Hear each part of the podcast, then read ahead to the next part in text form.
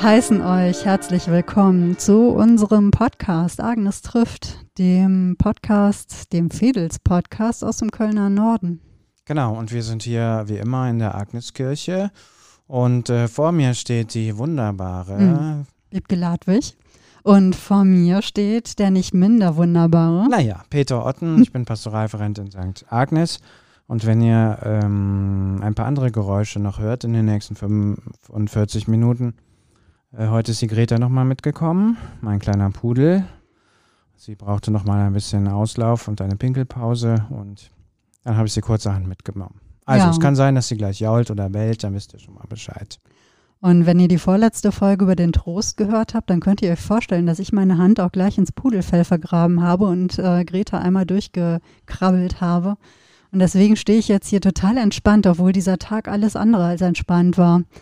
Ja, wir stehen hier in der Agneskirche im Kölner Norden, in Köln, in der größten Stadt am Rhein. Und bevor wir loslegen, kurz mal ein paar Grüße zu den Menschen, äh, die uns jetzt gerade auf den Ohren haben, nämlich Ja, zum Beispiel die ähm, Regina, die gar nicht weit von äh, weit entfernt von dem Ort äh, lebt, wo wir senden. Herzliche Grüße an die Regina. Ja, an Sarah, die ja auch schon mal hier in der Agneskirche war, an Susanne und an all die Menschen, die jetzt viel weiter weg oder auch ganz nah uns jetzt, wie gesagt, auf den Ohren haben. Und es ist wirklich so, weil das immer mal wieder Thema ist. Wir sprechen wirklich gerne miteinander. Ich muss auch sagen, ich äh, würde auf unsere Gespräche auch gar nicht mehr verzichten wollen. Oh, das ist ein tolles Kompliment.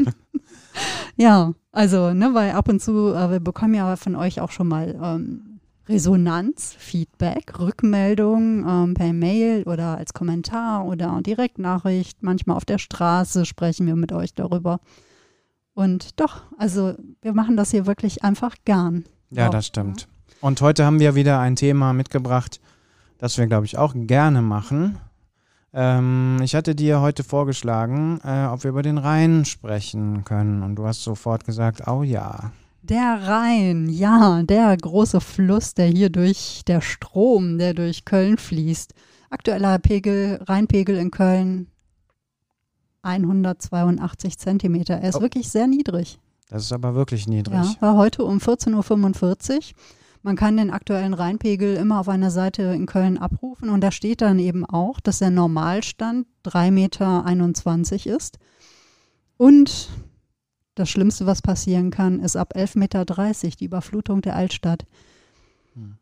Es gab Jahrhunderthochwasser 1926, 1993 und 1995 und an die letzten beiden kann ich mich auch tatsächlich noch erinnern. Also das war, ähm, da übertraf es so die Marke von 10 Meter und der Rhein rückte sehr nah. Ich war damals 1993, äh, fing ich mein Studium in Bonn an, beziehungsweise setzte es dort fort und wohnte in Hersel. Mhm. Und ich fragte mich ähm, in dieser Zeit, hm, wie weit möchte der Rhein es denn bitte schön noch treiben? Das wird ja allmählich hier doch gruselig. Ja, an das äh, dieses Hochwasser erinnere ich mich auch. Ich habe damals in Bonn studiert, genau wie du. Und ein Freund von mir wohnte damals, er hatte eine Bude in der Nähe von der, von der Oper. Also wirklich an Ufernähe und dessen Keller, weiß ich noch, war auch vollgelaufen. Und äh, er hoffte, dass nicht seine Wohnung noch voll äh, laufen würde, weil er nämlich äh, eine Wohnung im Erdgeschoss hatte. Das ist wohl gut gegangen, aber da habe ich auch zum ersten Mal ähm, live so ein Bild gesehen. Du machst die Kellertür auf und schaust in einen See. Das war schon gruselig.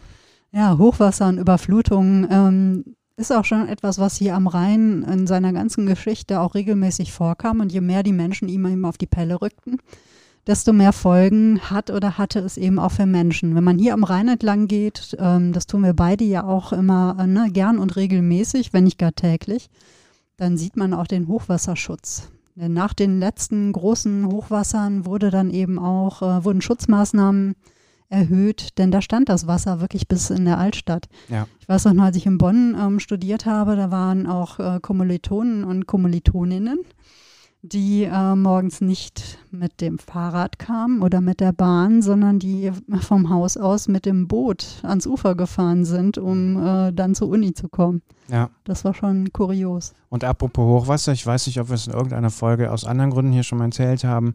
Für mich ja eine unglaubliche Entdeckung, was ich lange nicht wusste. Ähm, nördlich von der Mülheimer Brücke gab es linksrheinisch ja drei oder vier Jahre einen Vergnügungspark, den Kölner Tivoli.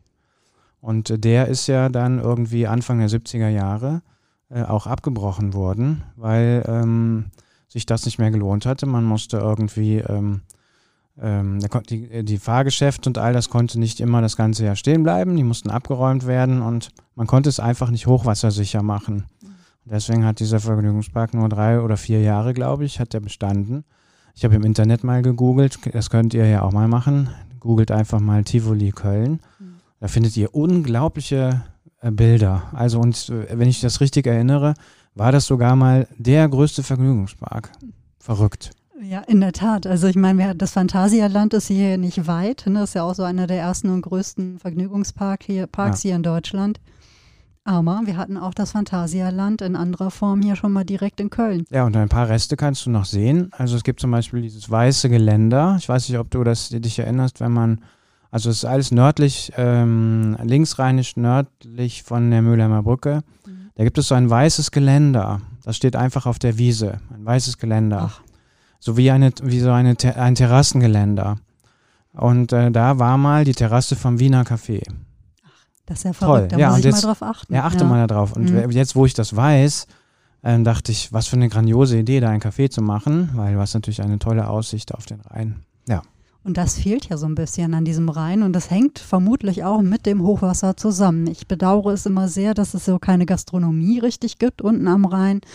Wenn man dann allerdings so sieht, wenn das Hochwasser wieder ist, wie ähm, hoch der krabbelt, kann man sich da schon vorstellen, warum das nicht ohne weiteres möglich ist. Ja, das Hochwasser, immer ein Thema hier am Rhein. Ne, dadurch schafft es ja der Rhein auch manchmal so ein, zwei Mal im Jahr, ähm, mindestens eigentlich so im Frühling, ne, wenn ähm, das Schmelzwasser aus den Alpen anrollt und ähm, alles taut ringsum, dann steigt das Wasser hier und es gibt Hochwasser. Hochwassertourismus. Mhm. Hochwasser, das einfach da ist. Also wenn man hier lebt, dann nimmt man das auch wahr, ohne Frage. Aber ähm, ja, es kommt auf jeden Fall. Ja. Es wird das nächste auch wieder kommen. In den letzten Jahren war eher Niedrigwasser angesagt, also durch die Dürresommer auch ähm, hervorgerufen. Und jedes Mal ist natürlich eben auch hier die Binnenschifffahrt betroffen. Genau, die irgendwann mhm. nicht mehr fahren kann. So äh, wohl bei Niedrigwasser als auch bei Hochwasser. Ja. Und ich meine, das ist schon so etwas, äh, wenn ich an den Rhein denke, ähm, wenn ich an den Rhein hier in Köln denke, dann denke ich oft, ja, es ist hier wirklich eine Autobahn. Ich bekomme ja auch mit ne, Bilder, was weiß ich, wie der Rhein so in Basel ist. Ähm, sicherlich, ich weiß, dass du, ich weiß, dass ich, wir sind ja eben den Rhein auch irgendwie ziemlich abgereist, mehr oder weniger. Können wir auch gleich mal drüber sprechen, wo wir schon überall waren. Der Rhein hier in Köln gerade so, wo die ähm, Innenstadt ist, ist ja schon auch eine Autobahn. Genau. Ja, ich habe vor ein paar Tagen mit äh, Uli Ormans äh, gesprochen, unserem Buchhändler. Ähm, wir kamen auf das Thema Rhein und das ist auch einer der Gründe, warum ich äh, Wiebke vorgeschlagen habe. Lass uns doch mal über den Rhein sprechen, weil der Uli die These aufgestellt hat, Köln versteckt den Rhein. Und ich war zunächst äh, irritiert und dachte, wieso? Also in jedem dritten kölschen Satz kommt Rhein drin vor, kann man doch nicht sagen, der wird versteckt. Aber der ähm, Uli hat gesagt, ja, also wenn du hier in den Rhein gehen willst, musst du erstmal über Steine klettern. Und er meinte natürlich zum Beispiel in der Altstadt diese Promenade, mhm. wo du tatsächlich vom Rhein äh, eigentlich erst äh, was siehst, äh, wenn du richtig nah rangehst. Und ich finde, da hat der Uli recht. Also ähm, der Rhein ist irgendwie so ein bisschen ambivalent. Er ist irgendwie, äh, alle Menschen reden drüber, aber richtig erleben ähm, da muss man schon ein bisschen die Beine in die Hand nehmen und sich bewegen, um den Rhein in Köln richtig zu erleben. Ja, das stimmt. Also es ist schon so, dass hier im Kölner Norden, wenn man also ein bisschen nordwärts ähm, ähm, rausgeht, so über die Zoobrücke und ähm, ja doch über die Zoobrücke hinaus, da fangen ja so die Rheinauen an. Ne, das finde ich wirklich sehr schön. Das sind dann auch so alte Auwälder, ähm, die eben auch wichtig sind, wenn sie überflutet werden, wenn das Hochwasser kommt. Ist aber natürlich auch ähm, sehr beliebt, um dort spazieren zu gehen oder auch im Sommer zu grillen oder wie auch immer. Und je weiter man, ne, dann kommt man so Richtung Nil, da ähm, ist ja auch wirklich viele Wiesen, viele Büsche, das ist ja richtig Wildnis. Ähm, ich bin da jetzt im Sommer mal mit dem Fahrrad durchgefahren, dachte, wow, das ist ja richtig Wildnis hier. Genau, da war das auch länger nicht gemäht. Ja, also da habe genau. ich auch gedacht, da waren, das war da so hochgewachsen, dass man, dass die Wege nicht mehr zu sehen waren. Und ich weiß, ich war mit Greta mal irgendwann da spazieren. Also ich gehe mit Greta dreimal in der Woche ungefähr dahin, äh, morgens. Und äh, das war so zugewachsen, ich habe resigniert. Ich bin dann, äh, habe mich dann durch diese Wildnis durchgeschlagen, bin dann oben zu, wo diese ganzen Lastwagen stehen, einfach weitergegangen, weil es war kein Durchkommen mehr. Verrückt. Ja, ja Wahnsinn. Und das hier sind ja nur wenige Rheinkilometer, ähm, die der Rhein durch Köln fließt. Überhaupt, es gibt eine wirklich nette kleine ähm, Anekdote oder ein Fakten-Kuriosum, ähm, was ich gefunden habe, als ich vorhin nochmal ich bin ja die, die immer vorher mal nochmal googeln muss ähm, und das Internet ins Internet guckt. Ein Kölner Biologe, Bruno Krämer, hatte 2010 herausgefunden, dass der Rhein fälschlicherweise über eine gewisse, eine relativ lange Zeit hinweg ähm, in allen Lexika, in allen ähm, Nachschlagewerken, wie auch immer, eine falsche Länge zugesprochen worden war. Verrückt. Nämlich seit den 1960er Jahren ähm, war er plötzlich 1320 Kilometer lang, mhm. obwohl er eigentlich nur 1230 Kilometer lang ist. Und das war wohl tatsächlich ein Zahlenverdreher, den irgendjemand mal gemacht hat.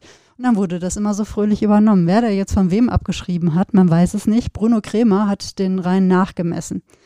Er ähm, hat gemessen vom längsten Quellfluss im, am Vorderrhein in Graubünden bis zur Mündung in die Nordsee bei Huck von Holland.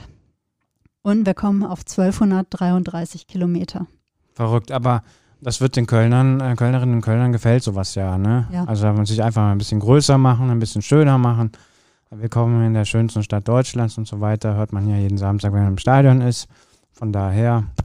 Ja, es passt irgendwie, ohne für die, Frage. Für, für, die Kölner normal. Man muss ja auch sagen, dass der Rhein tatsächlich mal über 100 Kilometer länger war. Ähm, und zwar vor dieser sogenannten Rheinkorrektur vor über 200 Jahren als ähm, der Rhein begradigt wurde und kanalisiert wurde, was einfach auch mit den Hochwassern und den Überfl Überflutungen äh, zu tun hatte. Ne? Das hat den Menschen damals schon das Leben auch schwer gemacht. Da hat man versucht, den Rhein irgendwie so einzufangen. Mhm. Und dadurch, dass es so viele Überschwemmungsflächen äh, gab, gab es äh, viel sumpfiges Gebiet und es gab wohl ziemlich viele Krankheiten und Seuchen. Also es gab verschiedene Gründe, warum man irgendwie versucht hat, diesen Rhein zu bändigen und er meandert seitdem eben nicht mehr so rum. Ich war ja neulich, ähm, bin ich den Rhein runtergefahren, noch ein Stück mit dem Fahrrad und kam dann durch die Lingenfelder Altrheinlandschaft. Und das ist ein Relikt ähm, aus der Zeit, als der Rhein begradigt wurde die Altrheinlandschaft, da schlängeln sich wirklich noch ganz viele letzte Stückchen vom Rhein ähm, durch ein großes Gebiet und es ist alles wirklich sehr feucht und viele Frösche und Kröten quaken und die Vögel finden es auch wunderbar und auch die Mücken. Mhm. Ähm, durch dieses Hochwasserjahr und äh, durch dieses Wetter in diesem Jahr gab es nämlich wahnsinnig viele Mücken. Also die letzten Mückenstiche habe ich jetzt keine mehr, aber ich habe einige, also zig mitgebracht. Aber das war eine tolle Altrheinlandschaft. Also ne, jetzt inzwischen geht man ja wieder dazu über, auch den Rhein wieder zu renaturieren, weil man festgestellt hat, naja, wenn man den Rhein kanalisiert, dann ähm, fließt er einfach auch schneller und kann sich, wenn Hochwasser ist, einfach nicht mehr so ausbreiten. Ja. Sondern er entwickelt dann einfach eine ungute Macht. Ja. Was das Wasser ausrichten kann, ne, haben wir ja auch in diesem Jahr ähm, auch in den benachbarten äh, Flusstälern leider gesehen und gemerkt. Das stimmt. Das alles konnte der Rhein eben auch. Spannender Fluss. Ich finde es immer irre. Ich stehe immer da und denke, wow, so viel Wasser, ja, und ich habe so imaginär immer so eine, ähm, so eine Scheppe Wasser, so eine, so eine Liter Scheppe Wasser in der Hand ja. und denke, wie viel oft kann ich wohl jetzt gerade diese Scheppe mit Wasser füllen? Das finde ich immer irrsinnig, wenn ich diese Masse von Wasser vor mir sehe. Ja, und selbst ähm, in diesen trockenen Sommern, als der Rheinpegel mal unter einen Meter abgesunken ist, ich kann mich an so 62 Zentimeter und so erinnern, wo ein normaler Mensch ja denkt, da kann doch gar kein Schiff mehr fahren und so. Mhm ähm, habe ich schon gedacht, also was natürlich Quatsch ist, aber ich habe gedacht, wann hört der mal auf? Also da habe ich wirklich gedacht, wenn ich jetzt morgen aufstehe und mit der Greta laufen gehe, dann ist kein Wasser, kein Wasser mehr da, so, weil ich immer dachte, es ging immer weiter runter, runter, runter. Ja. Und dann dachte ich, irgendwann ist der ausgetrocknet oder wie? Ist er natürlich nicht, aber. aber es wäre eine gruselige Vorstellung. Also ich muss sagen, ich finde es ja. ganz seltsam, in einer Stadt ohne Fluss zu leben. Inzwischen ist es so normal geworden.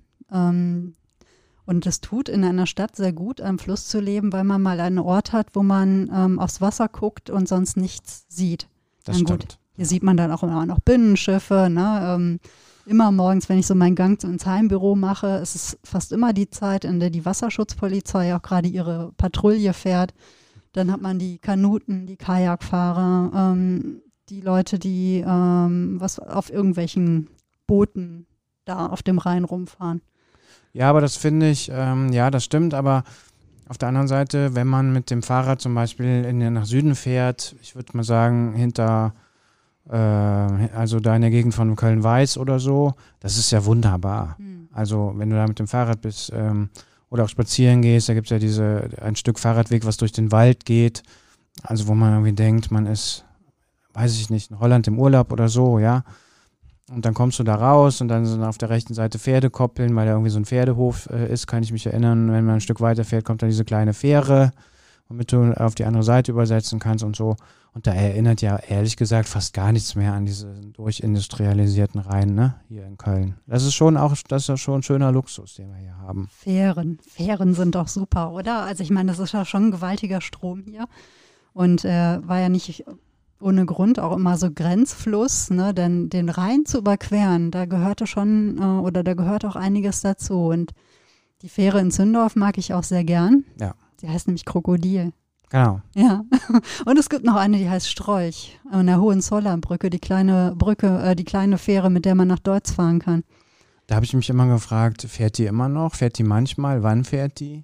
Äh, ja, das weiß ich nicht. Ich glaube, die hat auch einen Fahrplan ähm, im Wahrsch- Internet. Wahrscheinlich, Ja. wenn Oper ist und so, ne? Mhm. Leute in die Ich Oper la- müssen. ich bin schon lange nicht mehr gefahren, leider. Hm.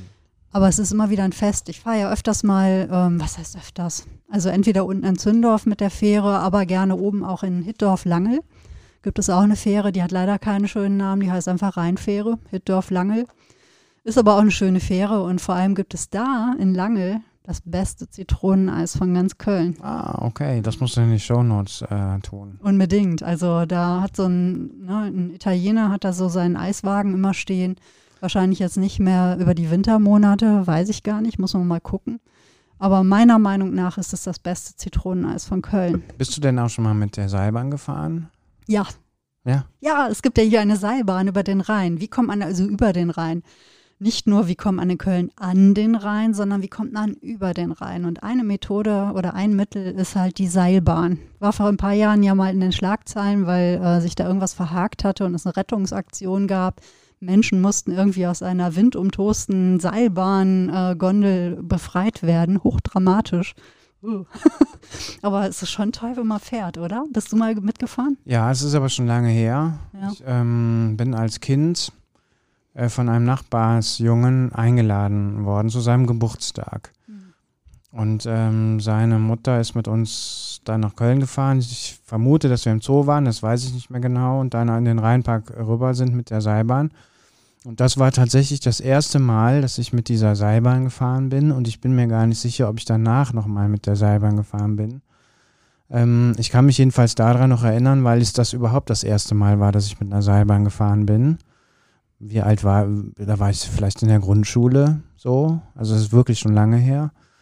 Und ich kann mich noch daran erinnern, es war ein schöner Tag, die Sonne schien und ähm, ich bin mit der Erwartung in die Seilbahn gestiegen, dass ich in einen blauen Fluss äh, schaue und ich äh, die, blaue, die Bläue des Flusses irgendwie von oben betrachten kann. Und ich war schockiert, wie dreckig, also wie braun das war in der Sonne, ja. Und ähm, das hat irgendeine kindliche Illusion in mir zerstört. Wahrscheinlich als Kind, wenn man die Flüsse immer so blau malt mit dem Malkasten. Ähm, ähm, und ich fahre über, fahr über den Rhein und denke, was ist das für eine Plörre? Da weiß ich noch, dass ich, das hat mich wirklich lange beschäftigt, dass ich dachte, das kann doch nicht sein, dass ein Fluss braun ist. Aber das kann sein, ja. Das weiß ich seitdem. Das ist wirklich verrückt, jetzt wo du das sagst, ne? dass man den Fluss oder dass man Wasser als, als Kind immer mit äh, den blauen ähm, Buntstiften gemalt hat oder mit den Wasserfarben. Denn der Rhein ist ganz selten, dass er mal blau wirkt. Ja, also da muss wirklich strahlend blauer Himmel sein, dann schimmert er auch dunkelblau. Hm. Aber oft ist er eben ziemlich aufgewühlt und führt alles Mögliche mit sich, Ja, weil er eben auch hier relativ schnell fließt. Und jetzt nach der Flut ähm, war das ja ganz ähm, eindrücklich, wie viel ähm, Schutt und ähm, ja, auch Bretter, Balken, wo man denken konnte, wahrscheinlich alte Gartenhäuser oder irgendwas Schuppen oder so, äh, was da auch der Rhein mitgeschleppt hat. Ich weiß nicht, ob du dich an die Stelle erinnern kannst, da ähm, nördlich von der Mülheimer Brücke, wo dieser, ähm, wo man dann wieder spazieren kann am Rhein entlang. Da lag so ein Riesenhaufen Holz. Jetzt, ich weiß gar nicht, ob sie ihn inzwischen abgefahren haben. Baumstämme, also war gar kein Durchkommen mehr. Das Stammheimer Ufer da. Und das war schon krass. Also das fand, das hat, das hat mich schon auch, ja. Da gibt es ja übrigens einen ganz tollen, äh, ganz tollen Skulpturenpark da in Stammheim, ja, ne? Genau. Ja. Wo ursprünglich früher mal ein Schloss war. Also es das heißt immer noch ähm, irgendwie Stammheimer Schloss, aber es gibt gar kein Schloss mehr, aber es gibt einen tollen äh, Skulpturenpark da. Ja. Irrsinniger Baumbestand, also ganz alte Bäume. Aber das ist ein anderes Thema. Das ist nicht direkt da rein. Aber es ist schön, weil es direkt am Rhein ist, genauso wie es ja hier linksrheinisch auch einen Skulpturenpark gibt, ähm, wo man auch fast vom Rhein aus. Gibt es denn eine Lieblingsstelle für dich, wo du hier, wenn du hier spazieren gehst am Rhein, hm. gibt es da eine Lieblingsstelle? Ich muss ja sagen, dass es für mich immer ein Aufatmen ist, wenn ich den Rhein erreiche. Mhm. Ich gehe ja immer einen bestimmten ähm, Abgang runter wo man dann eben auch so einen Anleger ähm, zugeht. Und das ist gar keine spektakuläre Stelle. Das ist so ein bisschen unterhalb von der Bastei oder mehr oberhalb. Kommt drauf an. Der Rhein fließt ja runter, also eher unterhalb. Aber äh, von hier aus gesehen, ach ja, es wird kompliziert. Ich äh, verzichte auf weitere Erklärungen. Also dieser Anleger, das ist für mich immer so eine Art ähm, Seismograph, wie eigentlich gerade so der Tag ist. Deswegen, wenn ich dann über den Gang ins Heimbüro schreibe, fange ich gerne damit an, ne? am Anleger alles ruhig oder am Anleger ist heute was los. Mhm. Das ist schon so eine Stelle, ähm, wo ich so das Gefühl habe, der Fluss erzählt mir jetzt einfach gerade, wie so der Tag ist. Mhm. Auch wenn er da keinen großen Einfluss drauf hat, aber ich sehe, welche Farbe er hat, ich sehe, wie, ne, wie der Himmel aussieht und ich komme so aus diesen Häuserschluchten heraus über die immer stark befahrene Rheinuferstraße. Ja. Und dann schaue ich so auf diesen Fluss. Und da ist natürlich auch was los, aber es vermittelt sich mir, ne, nach diesen Häusern, nach den, nach den Autos, vermittelt sich mir einfach sofort eine Ruhe und ich atme da ganz tief aus. Hast du mhm. eine Lieblingsstelle? Ähm, ich habe eine pragmatische Lieblingsstelle. Also es gibt, ähm, es ist ja so, dass ich mit dem Hund dreimal in der Woche versuche, morgens schon sehr, sehr früh an den Rhein zu gehen. Mhm. Einfach um mich zu bewegen, zu walken, zu joggen. Ähm, und das, ähm, es gibt halt eine schöne Stelle, ähm, am, also die schönsten Stellen eigentlich, die man von hier aus erreichen kann, ist eben der Rhein, weil es da auch immer eigentlich sehr ruhig ist. Und ich mag die Gegend ab hinter der Mülheimer Brücke tatsächlich.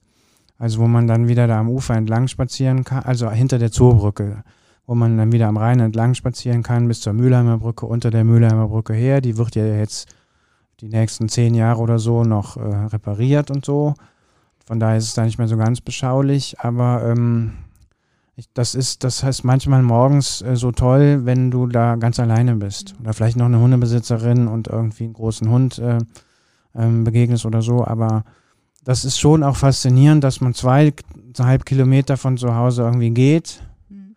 Und man hat den Eindruck, man ist im Urlaub tatsächlich. Also ich habe oft das Gefühl morgens, ähm, ich habe eine kleine Reise gemacht oder so, einen kleinen Ausflug. Und ähm, das äh, finde ich, das finde ich total tröstlich irgendwie, dass das geht. Also dass man hier in Köln beides haben kann, ne? So das Städtische, aber eben auch so das Ruhige. Und ähm, es gibt zwei Varianten am Rhein. Also einmal gehen wir dann entweder bis äh, oben in den Nieler Hafen, dann über diese kleine Brücke drüber und fahren dann mit der Bahn nach Hause, weil ich hasse es, äh, denselben Weg zurückzugehen. Dann fahre ich lieber mit der Bahn, äh, mit, dem, mit dem Hund in der Bahn zurück. Oder aber wir gehen über die Zoobrücke, was im, über die Mülheimer Brücke, was im Moment kein Vergnügen ist, mhm. weil sich die Radfahrer und die Fußgänger da dieses, diesen kleinen Pfad teilen müssen, weil auf der ein, ja ist ja zurzeit nur eine Seite frei. Ja.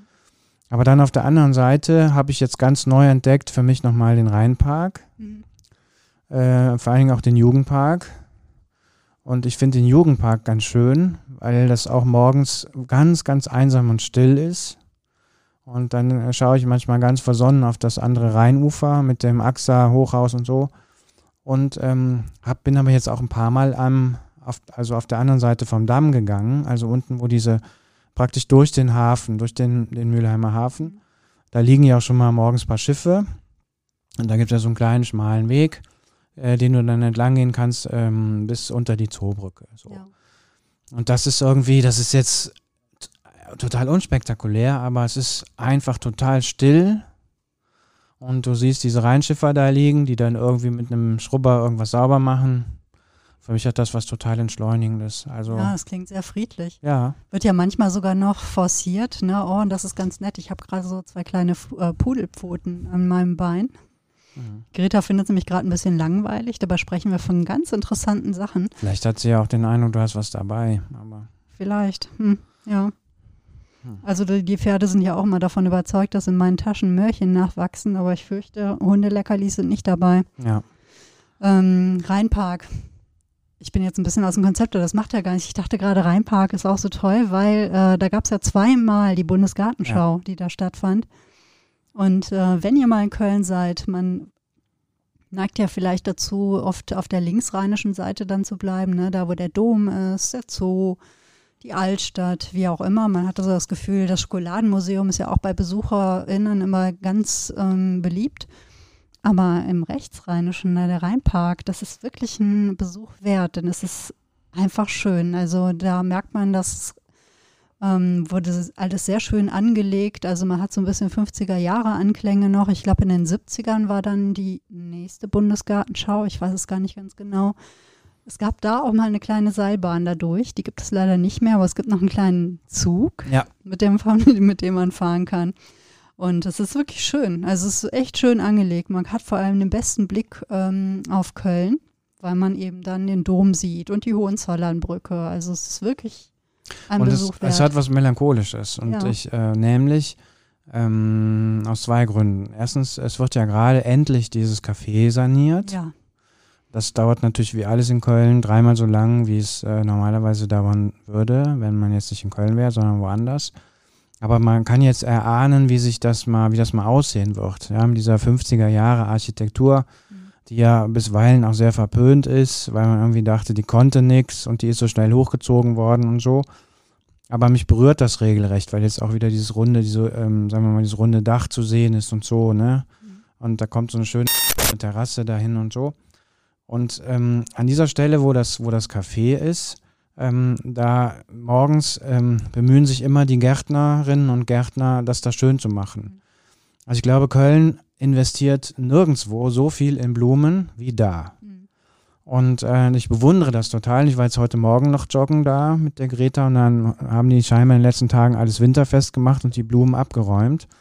Und jetzt sind halt wieder diese braunen, torfigen Beete einfach da. Da kommt bestimmt irgendwas Winterfestes noch rein, wie man so sagt.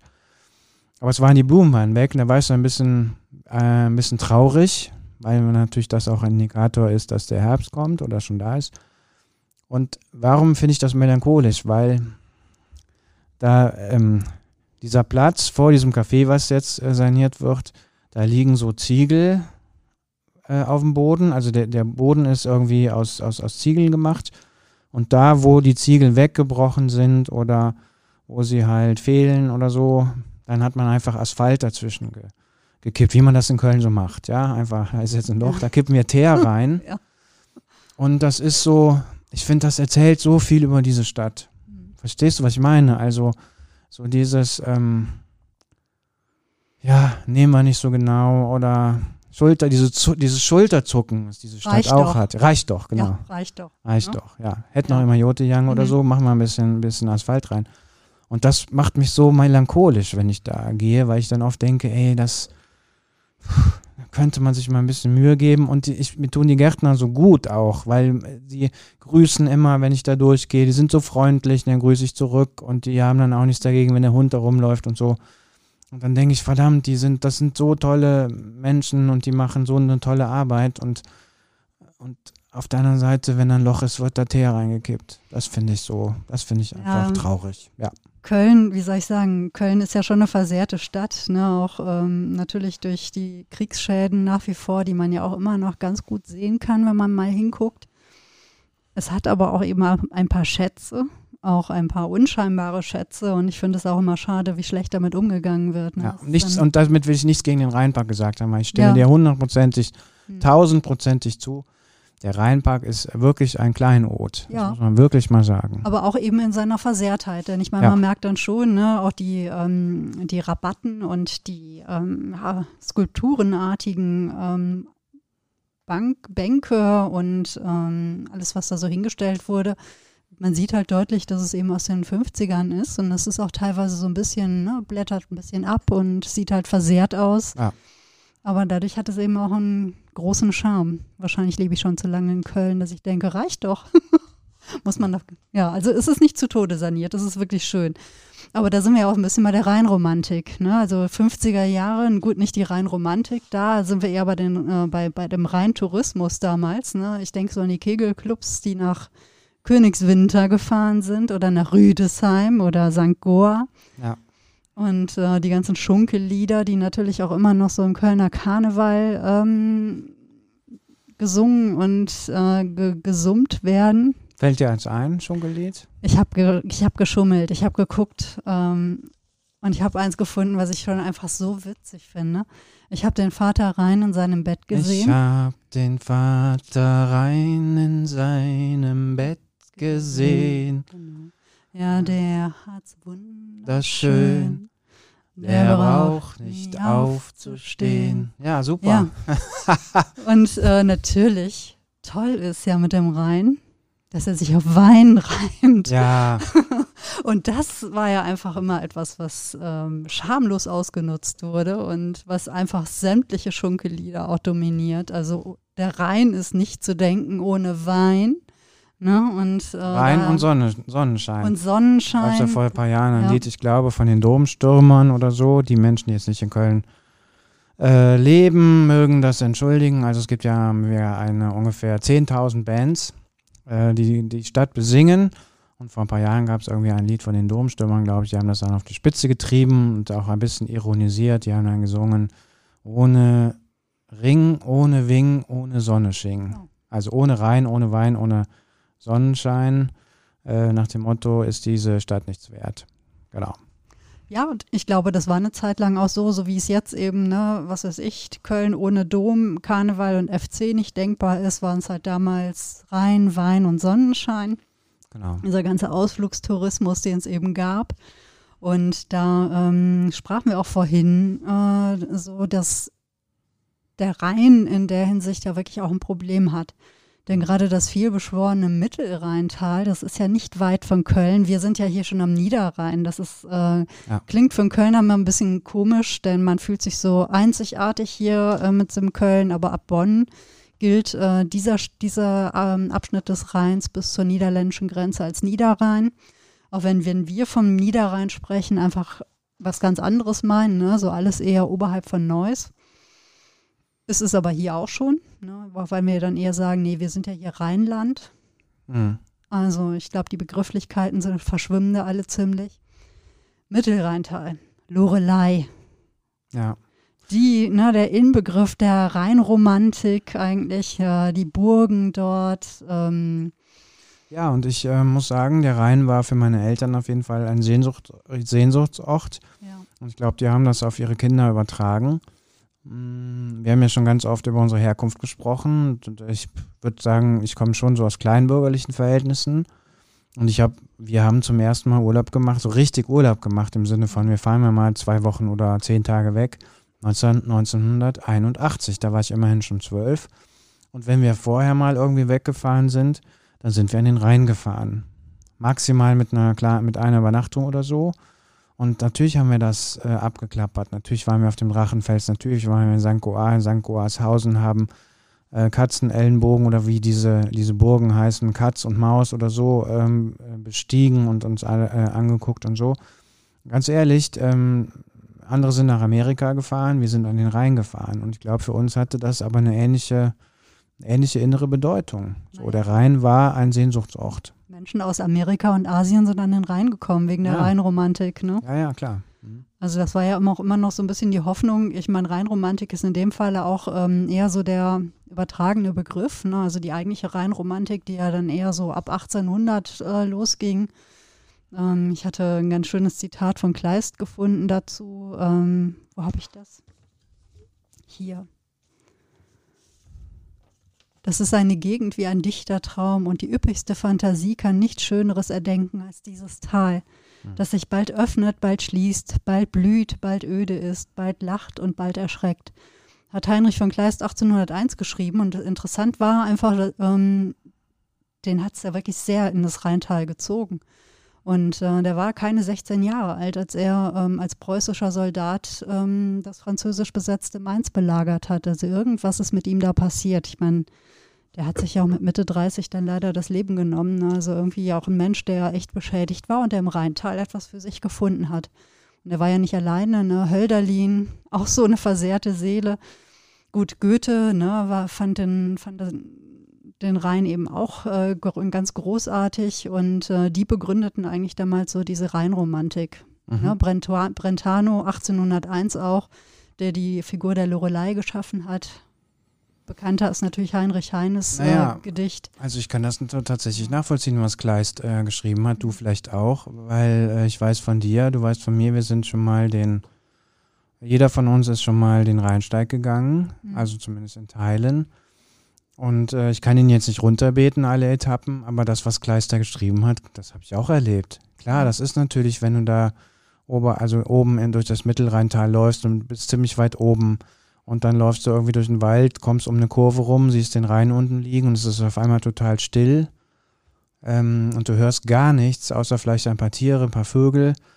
Und dann denkst du, das ist derselbe Fluss, der da in Köln durch die Stadt hetzt. Das ist ja kaum zu glauben und so weiter. Also das äh, kann ich total, das ist, kann ich total hinterher nachvollziehen, ja. Ja, so in manchen Stimmungen, da wabert es auch so durch dieses Tal. Ähm,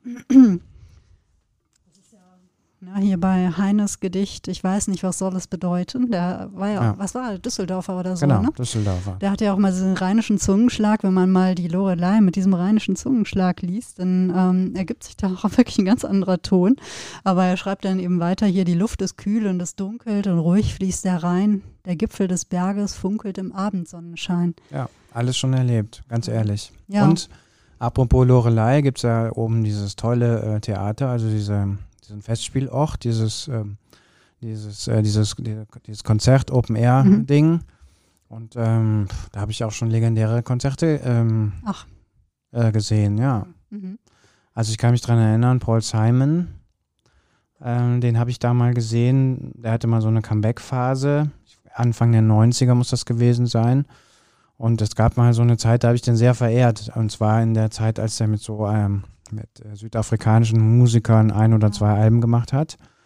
Und dann hat er da oben ein Konzert gegeben, auf dem Rahmen seiner Welttournee vermutlich. Und das sind einfach auch Sachen, wenn du dann mer wenn du dann weißt, du bist da oben auf diesem Felsen, unten ist der Rhein und du hörst diese fantastische Musik.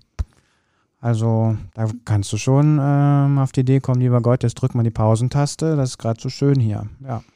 Ja, wiewohl das äh, Mittelrheintal ja auch wirklich Probleme hat. Ne? Also das, das liegt einfach auch mit, ähm, hängt zusammen mit dieser starken Zunahme des Verkehrs. Ich muss ja sagen, am schönsten finde ich es eigentlich mit der Bahn da durchzufahren. Und ich nehme dann gerne statt ICE, ne, der viel schneller, ich glaube, der spart eine Stunde Zeit bis nach Frankfurt. Also wenn ich irgendwie Richtung Frankfurt fahren muss, dann fahre ich gerne mit dem IC oder mit dem EC oder auch mit der Bummelbahn bin ich neulich gefahren, mit so einem Regionalbähnchen, der wirklich so an jedem Dorf hielt fahre ich wirklich gerne da lang. Also ich meine, man sieht dann einfach ähm, immer wieder auf diesen Wahnsinnsstrom, man sieht die Örtchen links und rechts, ähm, du siehst die Burgen. Ja. Es ist ja auch übrigens kein Wunder, dass es da so viele Burgen gab. Der Rhein war immer stark umkämpft, aber nicht wie man immer denkt. Gut, damals schon ne, Römer und Germanen und die Franzosen und die Deutschen. Aber weil ich das wirklich ganz lustig fand. Vor allem gab es viele Burgen, weil, pass auf, weil die Kurfürstentümer Mainz, Trier und Köln sich ständig um die lukrativen Zolleinnahmen der Rheinschifffahrt gezofft haben. Mhm. Deswegen haben die überall Burgen hingebaut, um äh, ne, diese Zolleinnahmen irgendwie sich zu sichern. Und äh, die armen Rheinschiffer, die mussten wirklich überall blechen. Fand ich irgendwie noch äh, ganz charmant, so diese, weil man denkt ja mal klar, dass es liegt irgendwie an den ne, Franzosen und die Deutschen, die sich da ständig gestritten haben. Nee, nee. Aber waren die Kölner sich auch beteiligt mit diesem Stapelrecht, oder? Ja, ja, natürlich. Die wollten da auch nochmal abkassieren. Ne? Mhm. Ja, schon ganz witzig. Aber Mittelrheintal, ne, man hat da eben die Güter, den, auf der einen Seite den Güterbahn und die ähm, B8, dann hast du auf der anderen Seite die, ähm, den Personenverkehr der Bahn und die B9, dann hast du in der Mitte den Rhein, ne, der durch das enge Mittelrheintal ähm, einfach auch wirklich, es schallt einfach, du hast die Dieseldämpfe da von den äh, ja. Binnenschiffern. Es ist schon gebeutelt. Und dann haben die dann irgendwann auch, ähm, führte der Verkehr ja nicht mehr durch die Orte, was für die Orte gut ist, aber dadurch hat man wirklich das Gefühl, auch wenn man da mal den Rheinradweg fährt, ne, im Mittelrheintal, das ist wirklich nicht schön. Das ist zwar Weltkulturerbe, aber man fährt im Grunde einfach an den ganzen Orten auch vorbei, weil auch die Straßen vorbeigeführt wurden. Mhm. Also alle Leute rauschen vorbei und ähm, in den Orten bleibt auch kaum noch jemand. Ne? Und deswegen ja. haben die Orte einfach echt zu kämpfen. Der Tourismus da ist erlahmt, die jungen Leute sind weg. Und ähm, es gibt den Frank Zimmer, der ist Journalist, der hat ein tolles ähm, Blog, Mittelrheingold, werde ich auch verlinken, wo der auch wirklich so diese ganzen aktuellen Themen aus dem Mittelrheintal immer mal wieder regelmäßig aufgreift. Mhm. Da gibt es schon auch Menschen, die versuchen, was zu bewegen. ja, das finde ich, auch, find ich auch schön. Also ich habe auch schon ein paar Radtouren gemacht am Rhein und mhm. es gibt ja so diese ähm, ähm, Pensionen, die sich jetzt auf so Radtouristen spezialisieren und sich dann auch zusammenschließen und äh, irgendwie ähm, man den Eindruck hat, die wollen was miteinander auf den Weg bringen und so. Und wir haben da auch schon viel, wahnsinnig viel Gastfreundschaft äh, entdeckt und ähm, äh, erlebt und das, da bin ich persönlich sehr dankbar, dass es da offensichtlich auch Versuche gibt, die ein bisschen fruchten. Also weil sie jetzt auch natürlich neues Publikum brauchen, junge, jüngere Menschen, mhm. mitteljunge Menschen, sportliche Menschen, Menschen, die gerne sich bewegen, wandern, Radfahren. Und ich glaube, in Teilen gelingt das da und das finde ich ehrlich gesagt sehr schön. Ja, der Rheinsteig hatte auch echt viel bewegt. Ne? Also ich ja. ähm, muss auch sagen, dass es für mich auch sehr attraktiv ist. Also das ist toll. Man hat da äh, schöne Sachen zum Einkehren. Ne? Dann hat man wirklich gute Wege und auch anspruchsvolle Wege. Also das macht wirklich schon Freude. Und ich bin halt gerne beispielsweise Artmuseum Rolandseck. Ah, wunderbar. Das ist ähm, das meistbesuchte Museum in Rheinland-Pfalz. Ne? Da sind wir schon ein Bundesland weiter. Mhm. Und das ist so ein alter Bahnhof, so aus dem 19. Jahrhundert, wo man dann auch aussteigt und dann kommt man zu diesem Wahnsinnsbau äh, von dem amerikanischen Architekten. Ich glaube, Amerikaner ist er nur, Richard Meyer, so ein ja. weißer Bau. Es ist ein irres Gebäude und ähm, drin gibt es einfach immer wieder überraschende Ausstellungen. Es gibt eine tolle Sammlung. So zentral im Mittelpunkt stehen natürlich hier auch Hans Arp und seine Frau Sophie Teubner Arp die waren so, ja, eigentlich so die Pioniere abstrakter Kunst, ähm, so die Avantgarde des 20. Jahrhunderts. Ähm, Hans Arp, ähm, einer der Gründungsmitglieder von Dada, ne, und die Kunst, das Wort, die Räume, ständig dann auch noch ähm, so diese Blicke in diese wahnsinnige Landschaft. Ja. Ähm, das ist einfach traumhaft, ein traumhafter Ort. Absolut. Ich ja. persönlich bin da zum ersten Mal gewesen, vielleicht auch Anfang der 90er Jahre im Rahmen meines Studiums. Und ich habe da zum ersten Mal mich tiefer mit Joseph Beuys befasst. Das weiß ich noch genau. Da gab es irgendwie eine Ausstellung, ja. äh, wo ähm, Kunstwerke von Joseph Beuys auch zusammengetragen worden waren. Und ähm, ich glaube, ich habe den Verdacht, dass viele Menschen auch hier aus der Umgebung äh, da noch gar nie waren. Und ähm, da kann, da stimmen wir, glaube ich, überein. Leute, setzt euch in die Bahn und fahrt da mal hin. Ihr werdet es nicht bereuen, weil es ist wirklich, wirklich ein toller, toller Ort. Ja, und da kann man wirklich gut mit der Bahn hinfahren. Wie gesagt, man hält direkt am ja. Museum. Es ist eine eigene ähm, Station im Grunde, das Rolandseck. Und man fährt eine Stunde da durch das wunderschöne Rheintal. Also das ähm, entschleunigt unheimlich und dann kommt man an diesen fantastischen Ort auch noch eine sehr gute Gastronomie da drin und ähm, ja, es tut richtig gut. Und es war schon im 19. Jahrhundert auch so ein Ort der Künste. Also mhm. da sind wir wieder bei dieser Rheinromantik. Und da wollte ich noch, weil ich habe ein Buch mitgebracht, ja. das wollte ich unbedingt noch mit reinbringen, weil die Zeit, die flutscht uns gerade schon wieder so davon. Nein, das Buch musst du, davon musst du berichten, ja, unbedingt. Und, und da kommt nicht William Turner erstmal ins Spiel. William Turner, so der englische Landschaftsmaler, der Vertreter der äh, Romantik in der Malerei der ist auch, ähm, hatte eine ganz große Faszination auch für äh, das Rheintal, für den Rhein, für das Licht dort. Und das Buch, was ich mitgebracht habe, ist von Hans-Jürgen Balmes und der hat die Skizzenbücher oder eine Kopie der Skizzenbücher von William Turner mitgenommen und ist so, ich glaube, sechs Jahre lang den Rhein abgewandert. Von der Quelle, also von der mutmaßlichen Quelle, so richtig ist die Quellenlage des Rheins ja gar nicht ähm, geklärt. Es gibt irgendwie, was hatte ich gelesen, über 130 ähm, Quellflüsse, die dann mhm. irgendwann der Rhein werden. Das ähm, ist ganz schön, finde ich bis halt äh, zur Mündung in die Nordsee, da bei Hook van Holland. Und ähm, Hans-Jürgen Balmes hat quasi eine Biografie eines Flusses geschrieben. Und das ist so ein Sachbuch, ein erzählendes Sachbuch, ähm, was poetisch, klug, wissend geschrieben ist. Also für mich wirklich eins der besten Sachbücher, was ich in den letzten Jahren in den Fingern hatte.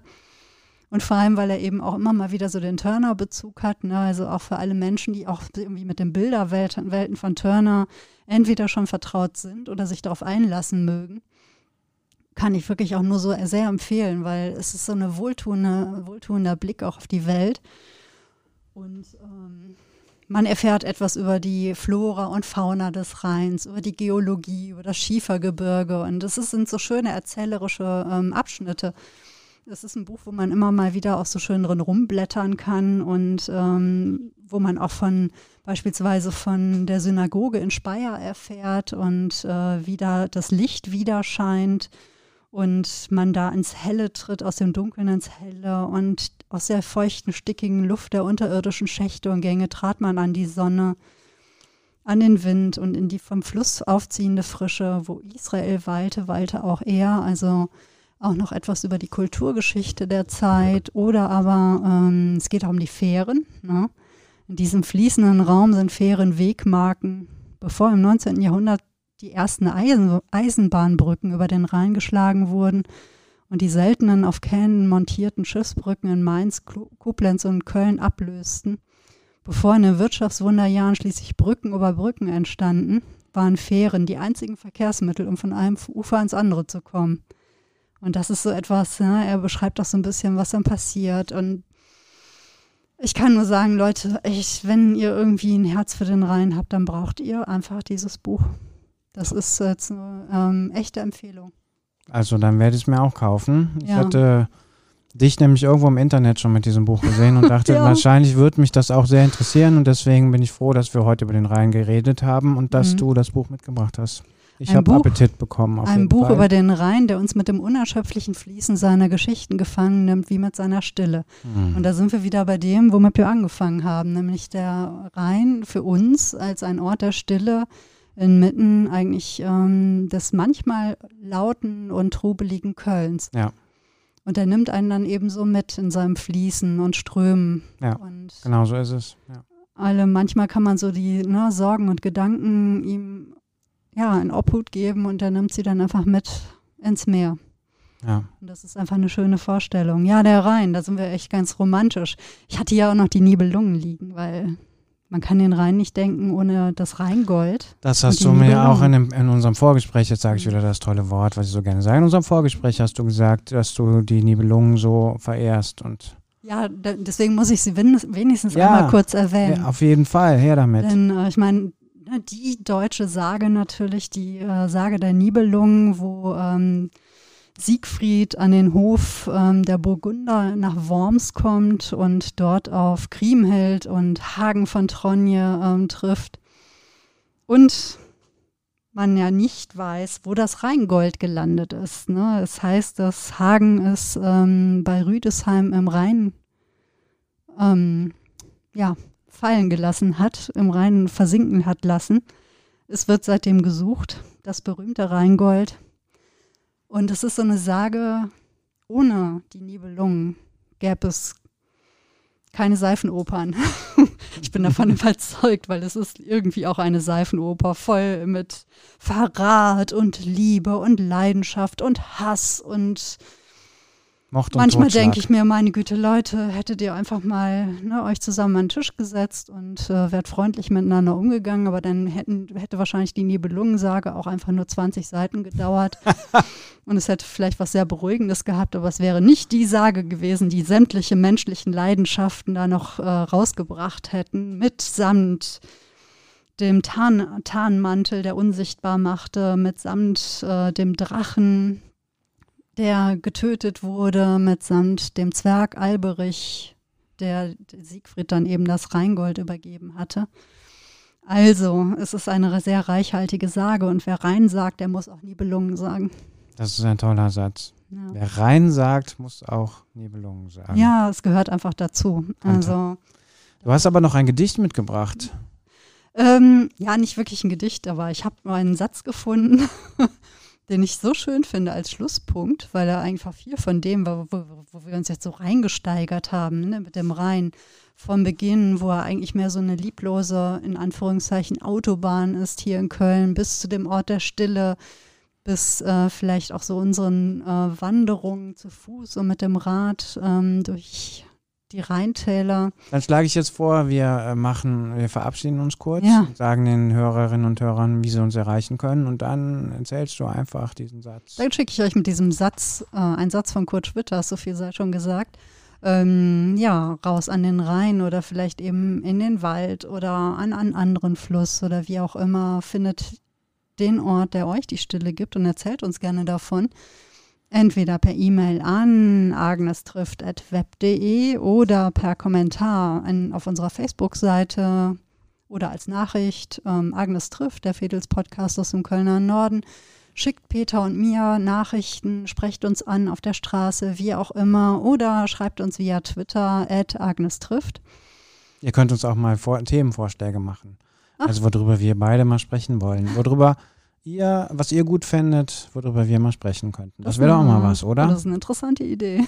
ja, also all das könnt ihr tun. Ja, das könnt ihr tun. Und wir beschließen jetzt ähm, das Thema rein. Und ähm, ich sage, was Kurt Schwitters gesagt hat. Eigentlich ist der Vater Rhein gar kein Vater, sondern ein Fluss. Vielen Dank. Bis zum nächsten Mal. Mach's gut, Wiebke. Macht es ihr auch gut draußen und bis bald. Tschüss.